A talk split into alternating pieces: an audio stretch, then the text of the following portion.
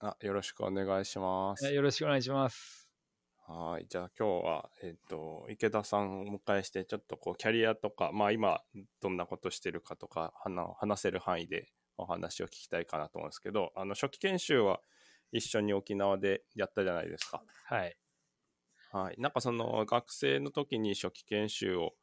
選ぶ時とかっていうのはどういうふうに考えて選びました？まあ、そうですね。まあこれはまあ結構遡っちゃうんですけど、うん。そもそも医者になろうと思ったきっかけが、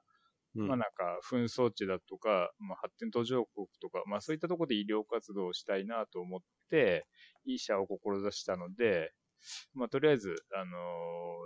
幅広く、えージェネラルを学べるところの方がいいかなと思って、まあ昔から研修、えージェネラルに力を入れた沖縄県立中病院で研修しようかなと思って、そこを選びました。なるほど。実際、ね、結構やってみて、や、2年間やったことって、その今やってることとかとつながってる感じですか？まあ、繋がってるっていうか、やっぱり、ジェネラルはそんなに怖くはないね。まあ、やっぱり時代は変わるからね、例えば研修医の時だったらね、全然内科も回ってなくても外科でも回ってて、えー、例えば、関節性粉瘤とか紹介できてうん、血糖コントロールものすごい悪い人がたまにいるじゃないですか。はいはい。まあ、そしたら僕ら自分でインスリン導入してたけど別うんに、どこにもコンサートしないでね。ただ、うん。うん。今はそうするとね、今、む昔だったら、ランタスとかなかったからね、導入方法が違うからね、もう今ね、自分で導入しろって言うとね、新しい薬はさすがに、えー、僕今外科だから、あの、うん。アップデートしてないからちょっときついけど、まあね、それでもやっぱりそういうことまで全部いろいろ幅く、よくやってたっていうのは自信になるし、あとは、まあ今、あまあ世の中的には、やっぱ日本は、まあ CT だの MRI がね、多分世界で一番あるんじゃないかなと思うけど、まだすぐそういう画像に頼りがちだけれど、やっぱ身体所見とか、あのー原病歴聴取、そこを重んじることがね、結構体に染みついてるから、まあそういうのは特に国あー海外でね、あのー 働いたりする人とかに、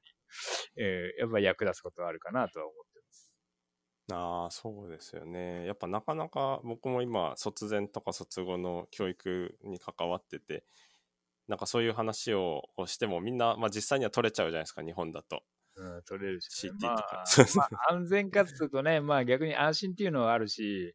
例えば、ね、沖縄だったら、あの、中水炎なんて、身体所見だけで、とエコーだけでしてたけど、まあやっぱり僕の、まあ例えば後期研修以降にいた病院だったら、基本 CT はやっぱり取ってたし、まあそれでやっぱり選択肢はあるし、安全ではあったと思うよね。やっぱり、あの、ある、初めからある情報があるから、今だったら逆に、あの、農用を作ってる中水炎だったらね、すぐ手術する必要はなくて、こうあの抗生剤で治療してから、まあ、インターバラペンデクトミーって言って、炎症を落ち着けて、えもう、ラパロの炭鉱とかでね、炭鉱ってあの、傷一つだけでやるやつ、炭鉱って言うんだけど、外科だと、もう本当、おへそと同じ傷だけでね、中水炎、腹腔鏡で取ることができるから、まあね、最終的な結果から言えば患者さんにとってそっちの方がメリットは高いよね、と思うけど、まあ、一長一短はあるかなとは思いますね。そうですよね。いや、なんかなかなかね、こう、取る病歴と身体所見の、あの、話をしても結局 CT 取るみたいな感じになっちゃう時もあるから、その辺、こう、難しいなっていう感じなんですけど、なんかその後期研修で行ったとか、また沖縄と他のところで結構違うじゃないですか、そのエコーをなるべく。その辺は戸惑ったりしなかったですか？まあ、なんていうか、まあそこまで戸惑わなかったし、うん。まあ、逆に取っちゃう病院だったから楽だったっていうか、診断はね、えー。まあ、逆にね、CT とかの読影能力はやっぱり貢献収納がついたかなと思うね。当然はい。見てる数が全然違うし、あと外科だからもう癌のね、治療も全部 CT であのステージングしてからになるから、そういう力ついたかなと思うけれど、まあ一長一短だけど、まあね、まあ世の中の流れと、あれは、なんとも言えないところがあるよね。どっちがいいかっていう答えはないし、まあただまあ両方やってよかったなっていうのが意見かな。ああ、確かにね。でもいろいろやってる方がいいよね。なんかその、一個だけだと結構それしかできないみたいになっちゃうもんね。ただ、一番あれだったのは、まあ、出家したの時、まあ、それなりに結構ね、頑張ってうん賞レースも普通の人よりは見てたと思うから、それなりにね、あの、できるようになったかなと思って言ったけど、一つね、沖縄中部の利点は、総合病院だから前科あるじゃない。あの、うん沖縄中部院。だから、緊急の要件で、あの、他の病院に紹介ってするってないですよね。うんうん。たとと例えば、あの、リハビリ目的とか療養目的の転院とかはあるけど、それは別にそんな急がないじゃないですか。ただ、うん逆に、あの、僕の講義研修の病院は、あの、総合病院じゃなかったから、あの、心臓と、おまだ要は循環器、呼吸器、消化器のそれぞれ内科と外科と、とまあ、それをサあまあ、バックアップっていうか、サポートする、まあ、放射線科、外科、あ、外科じゃない、あのー麻酔科と病理があった感じだから、だから、んまあ一番困るのは脳神経系なんだよね。まあ、特に出血だけど、まあそれを、あの、緊急でどこにね、あのー紹介するかってのはやっぱ院内コンサートとはレベルが違うじゃないですか。その。緊急で。そえーそれとどこのね、まあ、が一番、あの、逆に中病院の時に気づかなかった難しさかうーん。確かにね。中病院だとまあ、院内にいる人に相談したら、なんとかしてくれるっていう感じあるもんね。な。あの、基本ね、誰か当直いっぱいしてるからさ、そうそうそうそう。まあ、まあ一応ね、音脳外とか心外は来てくれるけど、一応僕うんうん僕らが電話するのは外科当直だったから、病院にいる人だったし、うんうんまあまず大体みんな起きてるからさ、そんなにね、うんうん迷わなくていいけど、基本的にね、ほ外に出たら、いもうみんな寝てるだろう、い家にいる人うん呼び出すか呼び出さないかだから、またね、悩みのレベルが違うよね。うんあと、結構いきなり、まあ、中病院は結構屋根瓦だから、そんなに離れた人には電話かけないじゃない。自分の直接の上司じゃない限り。うんだからやっぱ急にね、かなり、えー、公費研修医でも他の他ので、当直は例えばもう部長クラスだったってこともあるしね、そうやって呼ぶのとかはね、最初ね、結構緊張するけどね。まあ、そんなところかな。けどまあ、一番まあ、どう考えてもね、まあ医者12年やってるけど、あー一番忙しかったよね、やっぱりあの、よよくね、海外とか行って帰ってくると、中部の同期とかにもね、どうだった忙しかったってよく聞かれるけど、大体僕の答え方が、げ外科 C よりは忙しくなかった。方ってね、なるほどねってみんなね、納得してるんですけど、まあだから逆にそれでね、実信にはなるし、まあやっぱり、えーまあ当然ね、全く困らないかって言ったらそんなことはないけど、まあ何かしらのね、あのー緊急の対応はできるかなってうんいううん。かなっていうから、まあ、そういったのがあるからよかったなっていうね、振り返って思うね。うんなかったけどね、ぶっちゃけね。今、あの生活戻れって言われたら嫌だけどね、正直。うんいやー、そう、いや、なんかすごいフラッシュバック、聞いててフラッシュバックしました。するよね。救急とかも回ったもんね、一緒にね。一緒、同じ時だったからね。うんうんうん、なんかやった気がする。ね、金子の方がね、甘いからね、かなんか俺に相談してたのはね、金子に最終的に 振り込み、振り込みって表現しちゃうと悪いかもしれないけど、コンサートするから、まあそれでね、うお俺にまた怒られるみたいなのもあって、確かになんで俺に言わないんだみたい さっきまで俺に相談してただろうみたいな。夏間をね、わまあこうやって笑って振り返るからいいよね。な。うん。まあ本当なんかね、やっぱ未だにね、あの、友達他のやつの結婚式とかであったりするけど、うんなんかもう、なんか戦友みたいな感じだもんうね。ん、そだから、うだねやっ。ぱね、一番なんかつながりが強いイメージがね、今までのまあ、高校とかだ大学の同級生とかうんいろいろいるけど、まあ、ね、やっぱしうんうんまあ、たかが2年かもしれないけど、うんやっぱりあの、研修の時の、あの、これは高いかな。インパクトは強いかなと思うね、インパクトにおいて。まあ、キャラも濃いしね、みんなね、基本的うに。ん。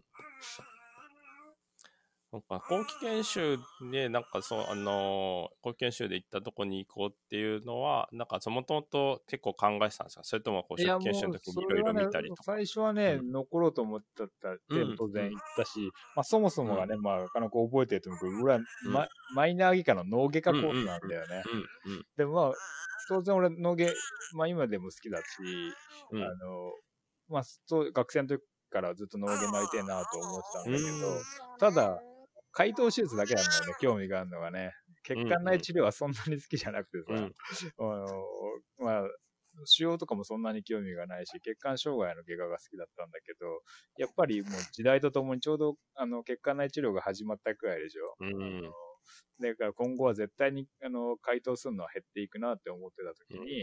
えーどうかなって考えたのと、まあ、やっぱり紛争地とかね、途上国に行った時には外科が一番あの応用効くかなって、あと特にね、中病院で外傷外科が見てたから、うん。そういったのもあって外科の方がいいかなって外科に変えてうん。まあ、それで今度外科になろうと思った時に、やっぱり、まあ、病院をね、まあ、研修っていう意味で大きく二つに分けると、すると、俺はなんかまあ、いわゆる中部病院みたいな、まあ、野戦病院系の症例いっぱい見えるとこと、あと逆に、あとでしょ、あのー、総合病院じゃないけど、その科に関してはもういっぱい患者さんが来るハイボリュームセンターっていうのがあるじゃない。うん、で、それを考えたときに、やっぱり外科っていうふうに決めた以上、やっぱ手術をやっぱ多く執刀できる機会があった方がいいなと思って、まあ、それで特にまあ僕、生まれから大学まで東北だったけれども、東北の方がやっぱり医者もちょっと少なめだから、うん、まあ結構若い、早い段階から執刀できるっていう環境にあるのは知ってたから、まあそれで、あの、仙台にあるハイブボリュームセンターの病院を選んで、まあ腕を磨こう。だから、まあその、手術の腕を磨くっていう意味で、その、保育研究、手先を選んだから。だけど、まあ、結果論だけど、やっぱそれで良かったと思うね。まあ、どっちかだけだとやっぱり偏りが出るし、そうだ。やっぱ今までや、ね、いろんな人と出会うけど、やっぱ片側だけで研修してきた人と会うけど、やっぱりね、ちょっと違いは感じることがあるし、まあ、それを両方特にね、まあ、今もまだ若いつもりではいるけど ね、若い段階で経験できたのはすごい有益だったなって今でも自分のキャリア構築の中では思うかな。うん、なるほど。なんかあの、ボクシングは、あれだっけ、ずっと、今もうやって、やってないっていうか引退したんだっけ？一応ね、1年半前ぐらいに年齢的に定年になっちゃったから、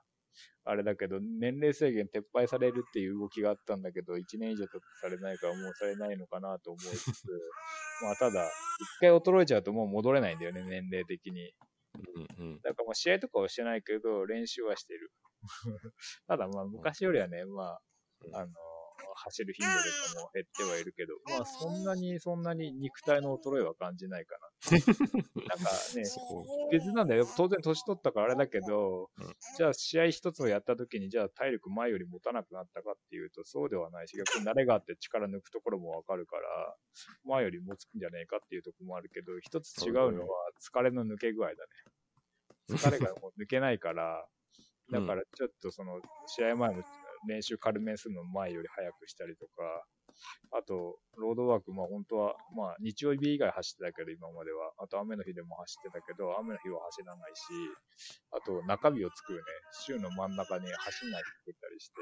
逆に、あの、疲れすぎないようにしてたね、年を取ってから。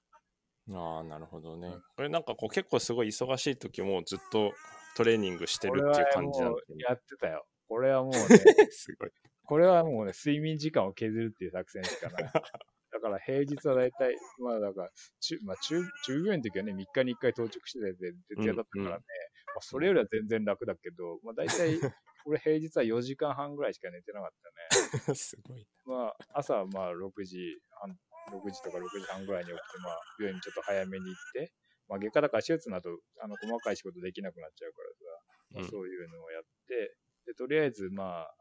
まあ、本当に忙しい時期、当然初期研修の時もやってないし、後期研修最初もそんなにやってなかったけど、ある程度余裕が出てきてからだけど、まあ大体、まあ、急ぎの仕事は7時ぐらいまでには終わらせられるんだよね。まあ、当然なんか書類仕事とか終わってなくて練習終わって帰ってやることもあったし、当番で呼ばれて手術で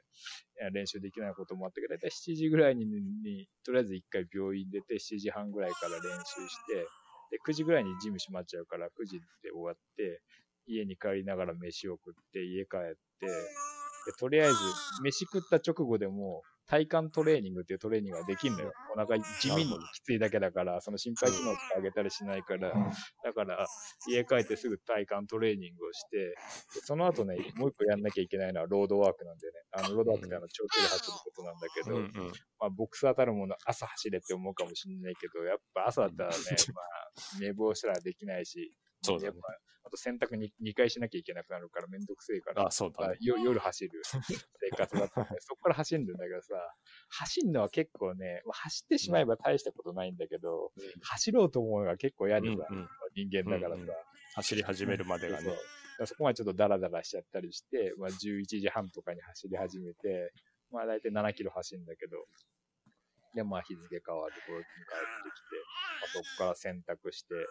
シャワー浴びて、っていう感じで、だいたい1時半とか寝てたから、だいたい4時間半なんだよね。えー、大体土土日は逆に昼間死ぬよ、死んだように寝てて、で、昼間寝すぎて夜は寝れなくて、月曜は朝から眠いという、典型的独身男性医師の過ごし方って呼んでたけど、そんな毎日だったから。けど逆に一つね、恵まれてることがあってさ、ボクサーって、あの、プロボクサーってプロは名前つくけどさ、ボクシングで飯食えるのなんて一部の世界チャンピオンだけなんだよね。うん。だから結構同じジムでも俺より一回りぐらい若いやつと一緒にいたけどさ、まあ大体2杯ぐらいするともうね、もう先はないと思って、親と約束とかね、やめる人が多いけど、基本僕はさ、別にまあ、まあ、悪い話別に食いっぱぐれはないわけじゃん。う んなるほど。あだから僕が諦めなければボクシングを続けられたっていう利点はあるよね。だから、ああ、それすごいね。そうかそうか。生活の面で、なんか逆に僕は恵まれてるなと思ってたね。うんうんうんなるほど。ボクシングだけやってる人は、それで勝てないと続けていくのもうが続けていけ難しい、ねないからね。うん。もう厳しい世界だよ。厳しいねうん。他にもそういう、でも結構そのバイトしながらやってるとかね、話は聞くけど、あ働きながらやってる人がやっぱ多いっていうか、あきあ多いっていうかもうほぼなんか働いてる。そうしないと生活できない。本当になんかね、オリンピック出たとかいうアマチュアのエリートとか、うん。じゃない限りはもうスポンサーなんてつかないから、うん。まあ世界チャンピオンでも中にはそんなに稼いでない人も全然いるよ。おお。そうか。じゃあ、すごい。でも、山も登ってたよね。なんか。まああれはね、もともとだから旅行が好きでさ、まあ結構、はいこういう研修も結構忙しい病院で働いてるけど、結構オンオフははっきりしてたんだよね。あだからあオンコール、オンコールじゃないわ。うん、うん、うん。当然ね、自分の患者さん、あの、再手術しなきゃいけないところだったら当然自分に電話もらえるけど、ただちょっと熱出たとかさ、ちょっとおしっこの量が少ないってやつだったら別に主治医制じゃなくて、あの、チーム制だから、うん。その時は当番に電話が行くから、逆に、あの、自分が当番じゃない時は全員分見るけど、そうじゃない時は、あの、基本オフだったから、まあ朝は会心は大体行ってたけどね。だからそれで、オンオフははっきりしてて、だからそういった意味で夏休みも結構、あの、大体1週間で前後土日つけて、9日あるじゃん。うんそれでまあ変な国を旅するのが好きでさ、あの、沖縄の時もシビリア鉄道端から端まで乗ったりしてたけど、ね、ああ、言ってたね。でで、あんま別にヨーロッパ嫌いなわけじゃないけどさ、年取ってから行けばいいのいいかなっていうのがあるから、まあいろんな、まあ若いうちにしか行けないところを旅してて、まあそんな中、素人でも登れる一番高い山がキリマンジャロなんで、アフリカ大陸。でそこ赤道直下にあるから、標標高は5900ぐらいなんだけど、ゆ雪道、雪はないから登山道に。うん。それで世界素人でも登れる高い、一番高い山って呼ばれてて、で、登ってみたら結構すんなり登れちゃってさ、俺もうちょっと登れうん登れんじゃねえかなって思ってた。それより高い山登るには雪山登る技術が必要だから、うん。仙台いる時に雪山講習会出て、だからその後はもう一人でね、難易度の低い山からちょっとずつ登って、登ってったって感じかな。すごいな雪山講習会みたいなのがあるんだね。あるある、当然、当然、トレーニングというか、うんその、ノウハウを教えてくれるの。そうそう。いきなり行くのは危ないよね。うん。すごい。まあ誰かと行くのもいいんだろうけど、基本、俺登るのが早すぎるからさ、時間がもったいないから、そうだね。基本的に一人で歩くね。なんかすごい、あれだったもんね。外科の専門医試験の時とかも、なんだっけ。なんかその前後だから山登ってたもんね。忘れそうだっけ忘れちゃったの結構う専門医。ん。なんかそういう話をしてて。忘れちゃったな。ああ、いいですよ、いいまあですよ。基本無茶無理はしてるよ。だって、あ移動の方が大変だからさ、だから一回行くと一日に一番最高は3個山登ったことあるね。結構要は、長野とかさ、あ山はいはいいっぱい山が集まってるもんね。百名山がね。うん。で、結局大体仙台から運転していくことが多かったから、うん。運転の方が危ねえだろうと思って、一回行ったらいっぱい登ってこようってうんうん。だから、まあ、登るの早く登るしかないんだけど、そんなうんよく楽しんでんのかって言われたけど、まあもそう。う、もう登頂することに意義があるから、僕の場合は、ね。うんなんで登ってるかよく分かってないから、自分で。っていう感じかな。あー。で一応ちょっとあとその今、えー主に多分やってるのかなと思うんですけど紛争地とか途上国医療みたいなのについてこうちょっとうん。話せる範囲でなんかどんなことしてるかみたいな。まあなんか今のっていうよりはこうこれまでのっていうこれ感じまでので、まあ、もともと目標してきたよね。まあ、その、うん紛争地とか、途上国での、まあ、人道支援的な要素の強いところで、えーまあ、まあ、外科だからね、あの、手術的に介入するところだったけど、まあ、大体、えー中東に行くことがい一番多かったけど、やっぱりね、本当に銃で撃たれた人とかをそのまんま手術するわけだけど、まあ、やっぱり、まあ、外まあ、外科の基本ができててよかったなって思ったし、あとはまあその外科専門医を取った後僕は、あの、産婦人科と整形外科を、まあ、整形外科を9ヶ月と、産婦人科を半年かな。本当に手術だけ入れてもらうとかじゃなくて、本当にうん。そこの診療科に属して、うん。あの本当にあのファーストコールからやってたし、当然ね、すぐ上の人に電話するしかねえけど分かんないうんうんとか、普通に救急からのコンサルト受けてね、まあ、正規だったらうん。政府としたりとかも全然やってて、まあ、そういうのすごい役に立ったかなと。うん手術だけじゃなくて、うん。まあ、あとはあとは、やっぱりその、中病院の外科がやっぱジェネラルじゃん。うん。外科もね。だから、まあ、うんその後、こ保健師からはもう消化外科やってたけど、まあ、その、うんジェネラルの、ジェネラルサージャンっていう考え方に役に立ったかなとは思う。うんあとは解剖をいかに知ってるかだね。技術はあ基本的にもう共通だから、ーうんまあ、といったことで、えー、まあ、だいぶ、結局、その活動も、結局8回行ったっけかな確か8回ぐらい。うんけどまあ、年々良くなれてきたし、まあ一番最初のところは一番激しかったけれども、まあけどね、まあ、い生きながら覚えたこともあるけどね、まあ準備してきたことがまあ間違ってはなかったかなっていうことがきましたね。なるほどね。だから話せる範囲でいいんですけど、こう言って結構困ったなとか、これはきついなみたいのっていうのは、なんかどの辺が大変なんですかね？まあ、まあ一番まあ、プレッシャーかなのはまあ自分の専門外のことの手術をやることなんだ,、うんだけども、けど、まあある程度準備はしてきたし、できることは限られてるから、うんうんまあ、基本的にはやっぱり、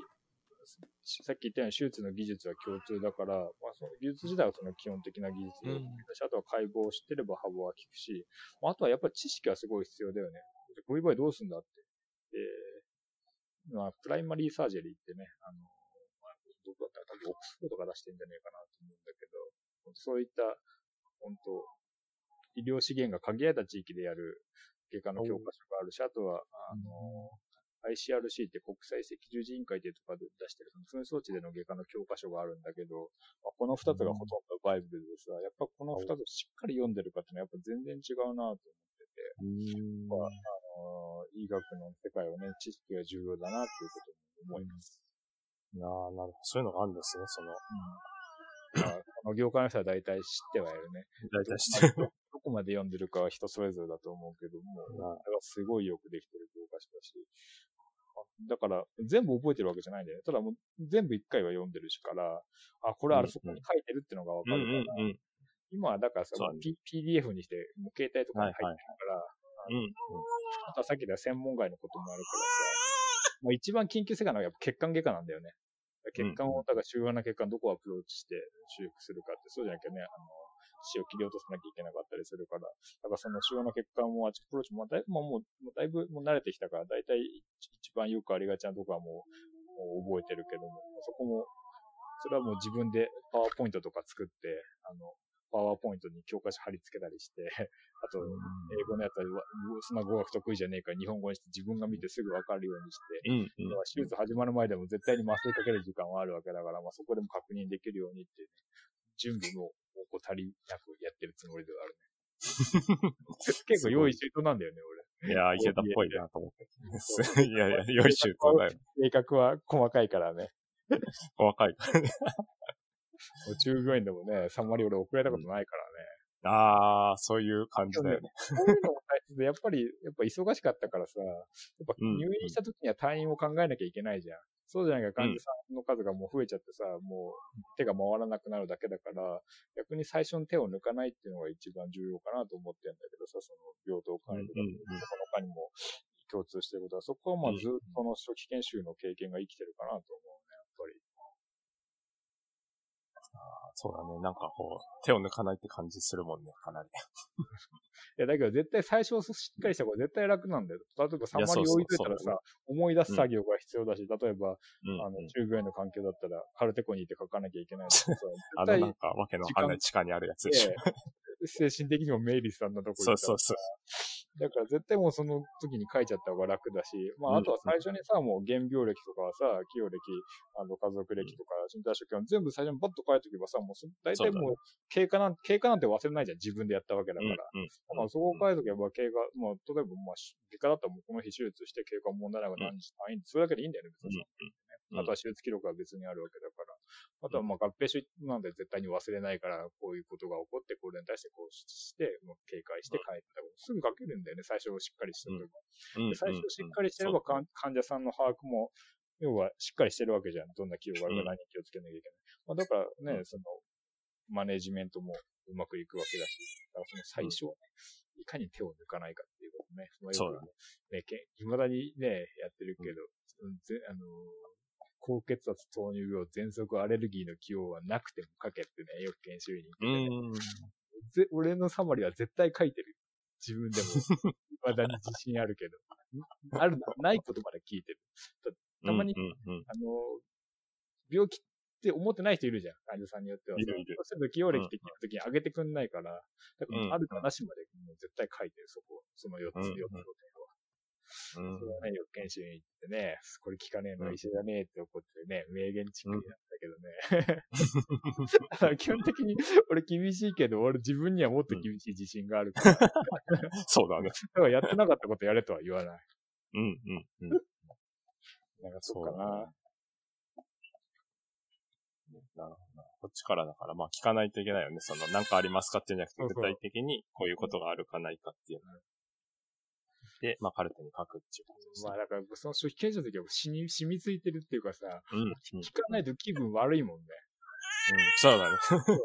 だからなんか人によっては多分紹介状そのまま移す人もいるじゃん、起用歴のああ。全部聞かなきゃ気が済まないもんね。うん。ああ、そうだね。その、そう。なんていうか、書いてあってももう一回聞くってことだね。逆にもうそこ最初聞かないともうさ、もう3割には書かないと気が済ま、あの、気気分が悪いから、うんもう最初に聞くのがいいし、っていう感じかな。確でもそうだね。必ず自分でね、病歴とか身体所見とかを取り直すようにっていうのはすごい言われたもんね。うん、あとは、もう基本、あと、カルテの書き方とかでもさ、まあね、人によって教育が違うけど、やっぱり、原病歴の、まあ、カルテとかにさ、機能とか書く人もいるじゃん、やっぱり。まあ、ああいうのダメだよね。やっぱ絶対値で書かないとね。うんうん何そうだね何年何日ってね。まあ、プレゼンするときは逆に分かりやすいように、何日前とかね、昨日とか言うけど、うんうん講演とかもやっぱり、ちゃんと教育受けてよかったなと思うね。うん。だからだって、まあ、原病歴で昨日とか書いたら、じゃあ紹介状を書こうって言ったときに、書けない。まあね、そのままね。そうだね。で まあ、そういうのもあって、まあ全部理にかなってるなと思ってね。そのやっぱ王道は理にかなってるな。うん。基本をし、基本が大事ってとこかそうだね。なんか結構その、中部病院でのやり方っていうか、まあ、あの、あるじゃないですか、その基本を大事にするとか。はいで、そういうので、なんか他の病院に行った時に、まあ結構やり方が違ったりして、あの、うまくいかないとか、まあ、また中部に戻ってくるとかっていう人もいるじゃないですか。な。ああんまりそういうので、まあさっきの CT とかもそうだけど、そんなに困んなかったです。特特殊なんじゃないかな。逆にそのね、困ったっていうか、やっぱあれだけやったからそこそこ自信はある、つくじゃん。うんうんけど、うんまあ最初に思ったのは、お僕はその、さっきのあの、内科の外の病院に緊急で紹介しなきゃいけないっていうことがあるっていうのもそうだけど、ただシステムに慣れただけなんだなっていう自分を評価したね。だからまあ、なるほどね。全然ね、やっぱり、今思えばね、まあ、物件の時は頑張ってやってたつもりだけど、まあ、所詮ね、しょ2年間でできることなんて限られてるからさ。うん、うん、まあ、だから、まあ、なんやかんや言って、まあ、そのシステムに慣れただけで、うん。大体あるじゃん。この病院だったら、こうこういうことがあったらここに相談すればいいとかさ。うん、そんなのは大医学の正解ではなくて、その病院の正解ってこともあるそうそうそう。だからまあそういったとこもね、まあ気づけてよかったなと思うけれど、うん、まあそういった意味ではその特殊性はちょっと強いかもしれないよね。うん、うん。なるほど。そしたら、ちょっと最後なんですけど、まあ、あの、言える範囲でですけど、なんか COVID-19 はあれね、結構大変ですか？そうですね。まあ、つい、どれぐらいだったかな？今、まあ、国外にいるんですけども、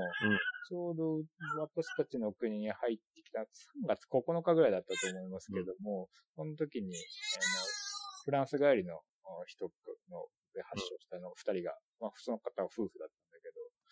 あとね、僕が直接見てるわけじゃないけど、情報収集として得られた情報だけど、で、そこからまあ9日だか、まあ、10日ぐらいか。で、今、今日の情報だと27人ぐらいだったかな。まあ多分ね、日本ほど検査もまあ日本は PCR はしてない方かもしれないけど、世界的に見れば、まあ当然こっちでもね、そんなにやってるわけではない、そもそも病院受診率が全然違うから、まあ、数としてはもっといるなって、まあやっぱ結構ヨーロッパからかなり人が入ってくる国なので、いるかなとは思うけれども、まあ、直接ね、自分が見ることはないけど、まあ基本的に今の僕の仕事としては、まあ身内の健康管理と、まあそういった情報収集なんだけど、だからその情報収集っていう観点ではやっぱりね、まあ感染症なんてね、まあ中部感染症であれかもしれないけど、外科に行っちゃえばね、そんなに 深く考えないできたけど、今ね、職場の感染対策も考えたりとか、うん、いろいろそういったことで、まあどちらかというと、まあ、直接診療してるわけではないけども、うん、それが及ぼす影響についてちょっとアセスメントしたり、まあ、その、その地域社会、まあもう国レベルになっちゃうけども、どう対応してるかとか、うん、まあその発生状況を調べてるっていうのが主な関わり方ですね。うん。今の仕事だと、そんなになんかその、なんだろう、紛争ので怪我した人の手術とかっていうよりは、もうちょっとこの、パブリックヘルス的なとか、あの、身内の人の、みたいなのが入ってくる。そうですね。基本的には外科からは離れてますね。まあ、まあ、ね、また外科に戻る可能性は当然あるけれども、というか、まあ、戻るかなというのを考えてるけれども、まあ、今はね、まあ自分にないもので、まあ、まあ語学だとかね、まあ自分にないものを伸ばそうかなと思って、まあ今の仕事。ああ、なるほどね。まあまたね、ちょっとジェネラルもね、あの、10年間ぐらい離れちゃったからね、あの、また勉強しようかなと思ってね。で、ちょうどこの前中部病院にちょっと行ったんだけどさ、うん、そしたらそうなんだ。小原先生、ちょうど、いや、僕今、あの、金城先生が書いたさ、はい、総合内科の本あるのわかんない？黄色っぽいやつ。マニマニュアルみたいな。そうそう、マニュアル。内科、総合内科わかります。そう。はい、あれをね、はい、初版のやつを持ったんだけどさ、もう俺今これ読んでますよとか言ったら、小原先生が、あ、それ新しいのあるぞって言って、そうそう。くれてくれたっていうね。お いい話だ。感じでね、あの、また、そういうことをやり直したり、うん、すごい。変えるっていうわけでもないけど、まあ、また、まあ、といってもね、そんなにそんなに従業みたいに、あの、かなりの症例に触れているっていうわけではないけど、まあ、またちょっと、またね、あの、要は、自分の目標、まあ、語学なり、いろんな目標立てて、自分に何かをね、足りないものを飛ばそうかなっていう、スタンスを持ってずっとやってきてます。そういう感じするもんね、本当に。ずっと。まあ、かなり、ね、離れちゃってはいるけど、まあ、当然、外科の手術が衰えることは結構、あのー、心配ではあるけどね、当然僕大学院にも行ってないから、手術から離れたことなんてないからさ、整形と産婦人科に行っても手術はあったし、うん、だからね、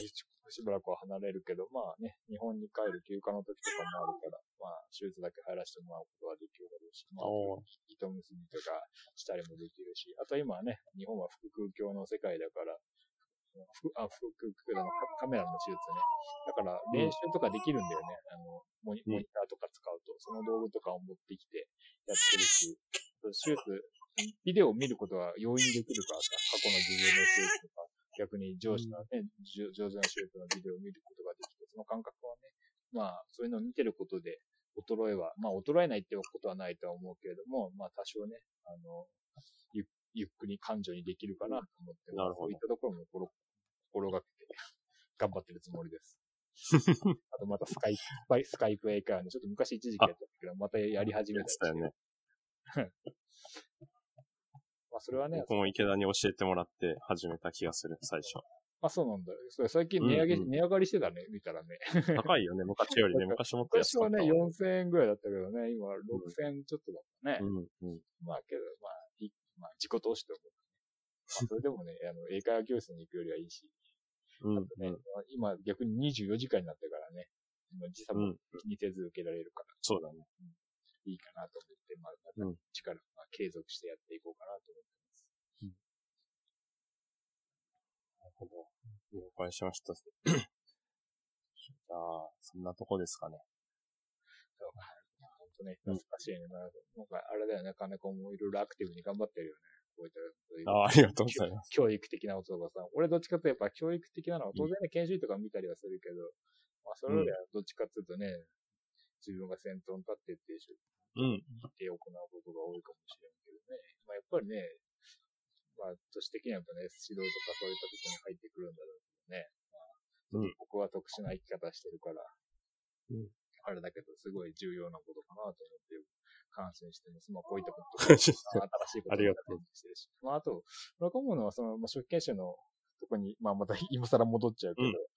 うんぱ志が高い人が周りにいたっていうのはすごい、うん、うん。あ、そうそう。それはすごい思うよねやっ。ぱね、自分もがん、だからさ、みんな頑張ってる中で頑張る方がさ、楽だよ。うん、みんな、うん、そう頑張ってない絶と自分だけ頑張るよりはさ、う。うん、うん。まあなんかいろいろボクシングとかさ、やってて、まあすげえ努力してるかなんて思うけど、まあ人並みの努力はしてるとは思うけど、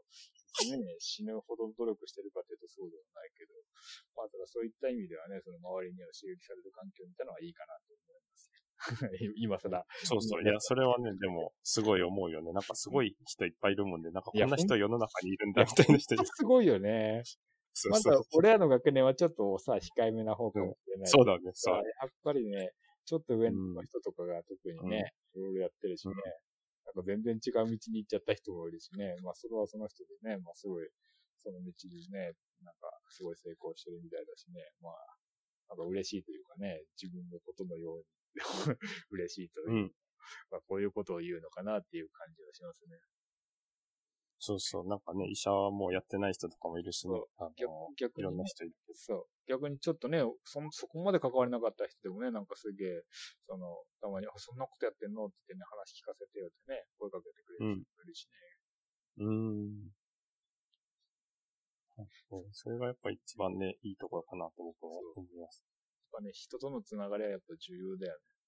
うん、ね。よく言う、あよくたまにさ、いい言葉を言う、言う機会にさ、使う言葉があってさ、まあ、たまたま山登ってる時に聞いた話なんだけどさ、